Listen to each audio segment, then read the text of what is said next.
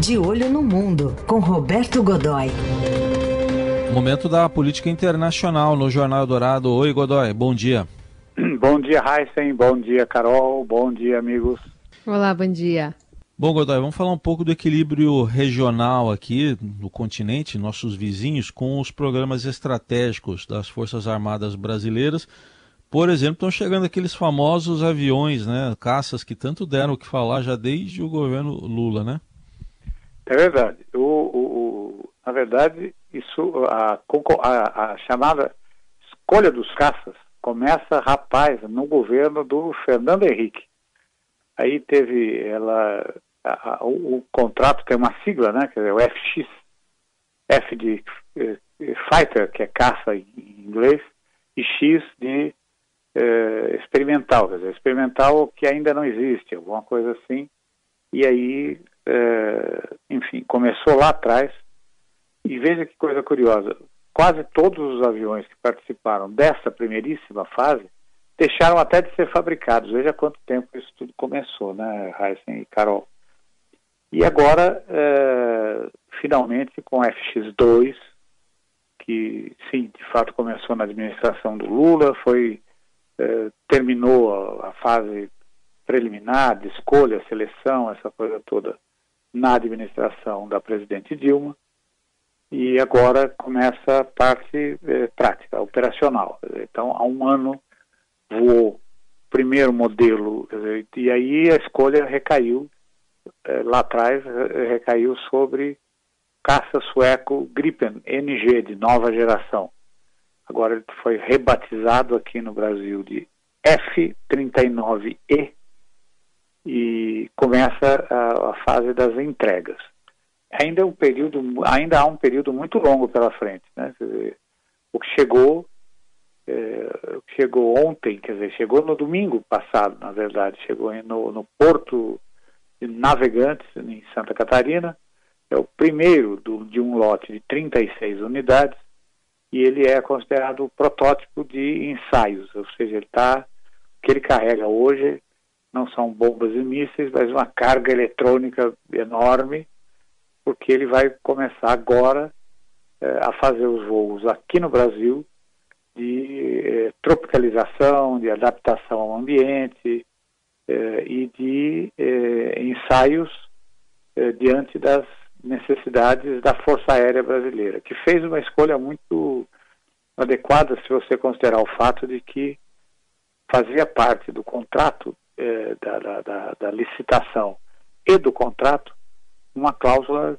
que, que não era que não fora da negociação era uma cláusula que podemos considerar como quase como uma cláusula pétrea exigindo transferência de tecnologia praticamente total. Né? então, é, no caso do, do Gripen, é, a transferência de tecnologia é de 100%.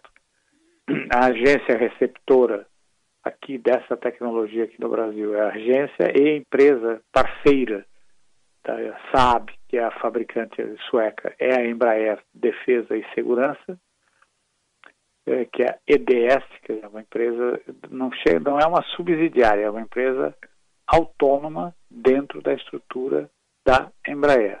Ela fica em Gavião Peixoto, perto de Araraquara, é ali para a região de Araraquara, Pirassununga, pequena cidade ali, onde uh, foi instalada a fábrica, é, é, a divisão militar de produtos militares da Embraer. Fica ali, tem a maior pista uh, de operações da América Latina, 5 quilômetros, é, toda ela monitorada, enfim, é um lugar todo especial. E, enfim, foi para lá que voou ontem o, esse primeiro avião.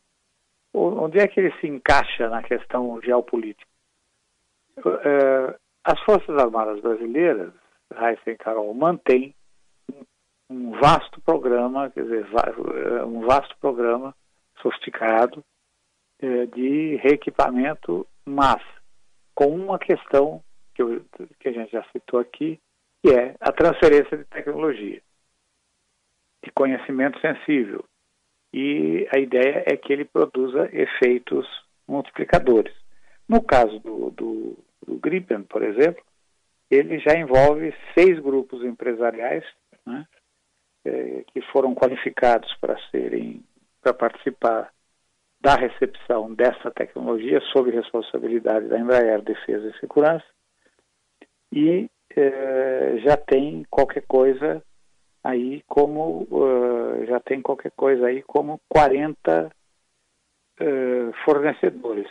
Seria mais ou menos como a rede de autopeças então esse pessoal vai sendo altamente qualificado as empresas métodos é, conhecimento, operação, essa coisa toda.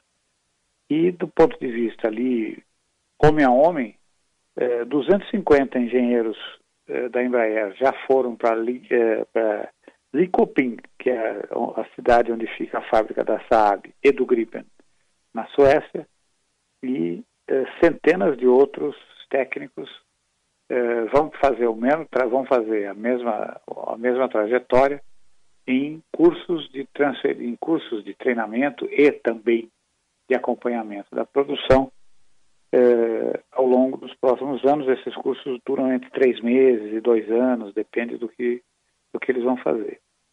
Essa coisa toda está custando 23 bilhões e 700 milhões de, eh, de reais. E não é o único, né, Raíssa? A gente tem que lembrar que a Marinha mantém o programa de submarinos, o ProSub. São quatro submarinos convencionais de tecnologia francesa eh, que receberam, assim como o caça Gripen também recebeu, modificações eh, propostas por técnicos brasileiros que foram acatadas incorporadas aos produtos.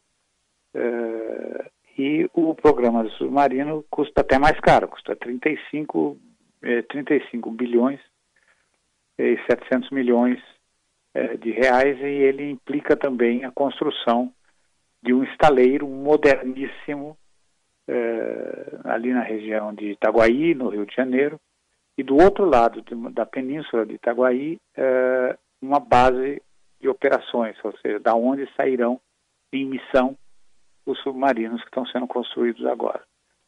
Que isso mexe com a geopolítica regional, gente, porque o Brasil é o único país capaz de fazer coisas desse, dessa maneira. Por exemplo, a gente tem, nesse momento, tem inclusive aviões, no caso dos caças, por exemplo, tem até aviões mais modernos, né? Quer dizer, a Venezuela é mais moderno, mais, mais uh, com maior capacidade, maior poder, como, por exemplo, os aviões russos Sukhoi 30 uh, eh, da Venezuela, 23 deles, eram 24, um deles foi perdido, né? Uh, e ou, ou 50, 50 caças americanos F-16A modernizados que são utilizados pela Força Aérea do Chile. Uh, a Colômbia usa não usa caças modernos, usa caças de meia idade uh, tecnológica e são CAFIR, que são fornecidos pela indústria israelense. O que é que eles têm em comum? Foram todos comprados em regime de caixa preta. O conhecimento não é aberto ao, ao comprador. Isso acontece aqui no Brasil. Ou seja, o Brasil é capaz de produzir e produzirá um número significativo. Quer dizer, todas essas encomendas, quatro submarinos, 36 aviões, podem ser consideradas encomendas iniciais.